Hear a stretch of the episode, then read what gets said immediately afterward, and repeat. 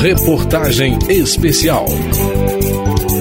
As comemorações do bicentenário da independência brasileira acontecem em um contexto em que o Brasil está menos otimista quanto ao seu futuro do que esteve em comemorações do centenário e do sesquicentenário. É o que apontam historiadores.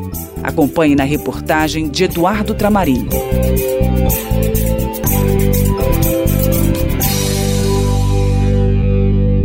Pedro I, é Dom Pedro do Grito.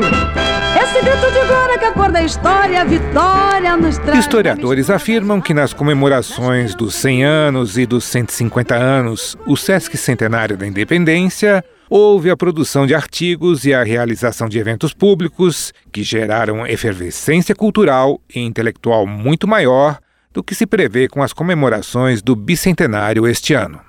A historiadora Cristina Meneghello, da Unicamp e coordenadora da Olimpíada Nacional de História do Brasil, afirma que as principais iniciativas partem de entidades científicas. Quem está organizando a comemoração de uma forma independente é a Associação Nacional dos Historiadores, é a SBPC, tem iniciativas de professores de história que criaram portais, mas a gente não teve assim uma grande exposição organizada pelo governo federal. Os países vizinhos que já comemoraram a independência da Espanha Espanha, eles fizeram grandes eventos. Então teve edital para fazer filme. A gente não tem nada disso acontecendo. Você entra no site do governo federal e você vê uma narrativa historiograficamente muito frágil. Parece até que é uma narrativa monarquista. Omite uma série de coisas, é uma narrativa muito antiga, muito superada. Tinha muito mais coisa para mostrar e para incentivar e para refletir sobre a nossa história nacional. Não adianta você fazer um desfile militar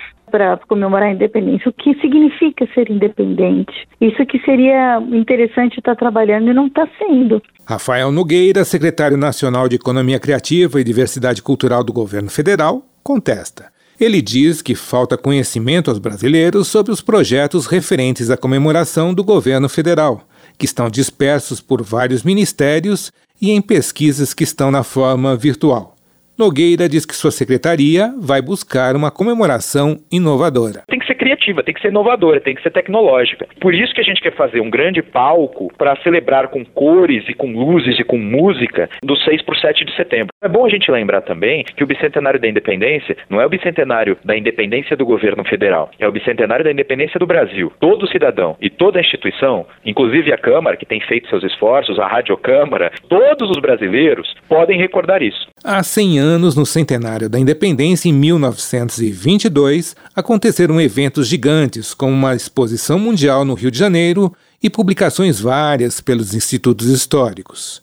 Janaína Martins Cordeiro, historiadora e professora da Universidade Federal Fluminense, diz que a festa do centenário teve um caráter mais republicano. Dom Pedro I não foi o herói do centenário. Então, em 22, eles preferiram fazer uma leitura mais, digamos, republicana e menos imperial. Então, centrar os eventos na figura de José Bonifácio e em outras figuras que pudessem ser melhor identificadas com a República. Mas o tema analisado por Janaína, do qual extraiu sua tese de doutorado, são as comemorações do Sesc Centenário, no contexto da ditadura militar em 1972.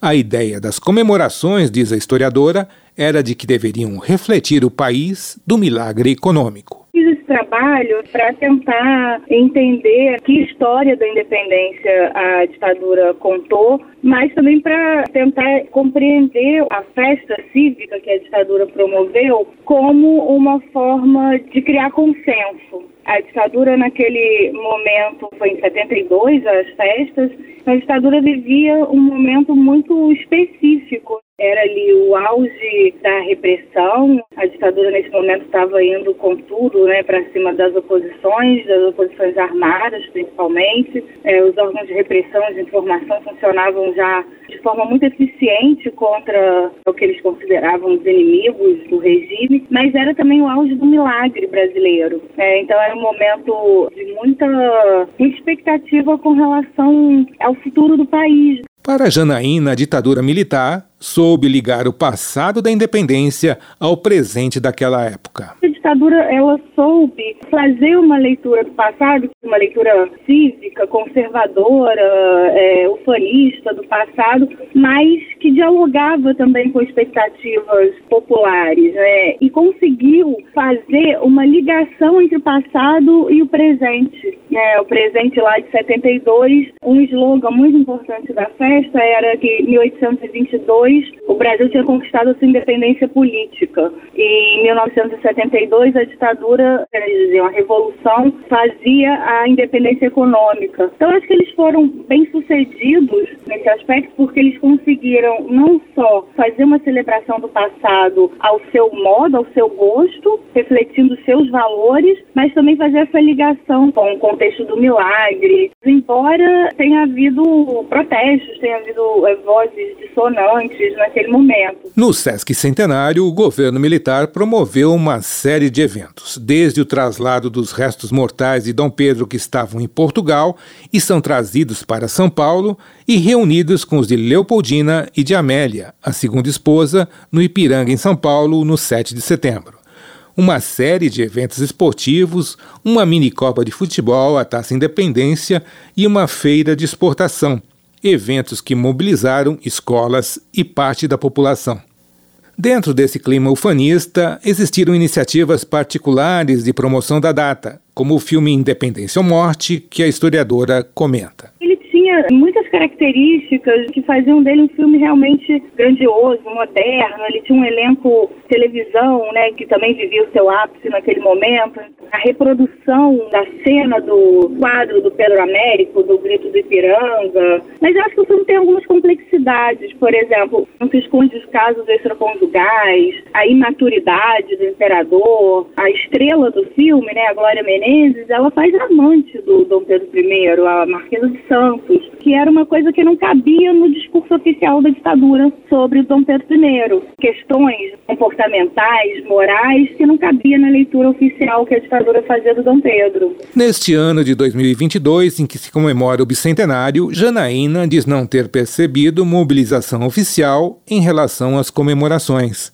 A historiadora não vê clima para eventos. A ditadura vivia o seu ápice e não é o caso nesse momento. Né? Se a gente pensar que a gente vem de uma pandemia, de uma crise econômica, da inflação, as pessoas com fome, acho difícil celebrar nesse momento. E eu acho que, além disso, existe um certo desprezo do governo com relação à história, mas a ditadura não ignorava a história, né? Ela tinha uma leitura cívico-patriótica conservadora dessa história, mas não a ignorou. E agora me faz caso, há um desprezo pelo passado histórico que se reflete, num certo sentido, numa não comemoração oficial. Para Rafael Nogueira, secretário nacional de Economia Criativa e Diversidade Cultural do governo federal, em 1972, o contexto era de patriotismo elevado e hoje o país vive um momento diferente.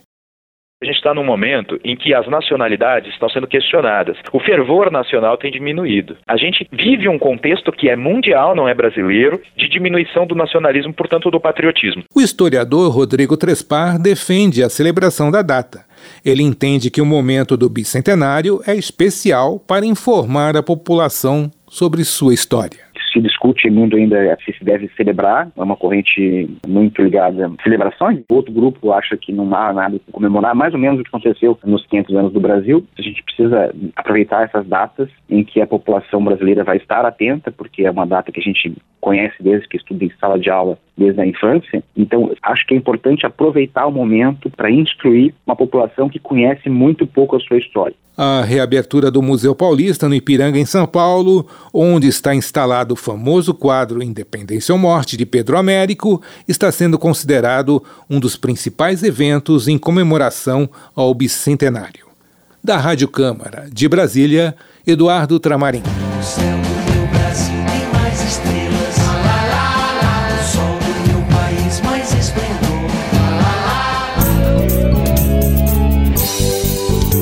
Amanhã, na última reportagem especial desta série sobre o bicentenário da independência brasileira, um especialista em estudos populacionais faz uma comparação entre o Brasil de 1822 e o país de hoje.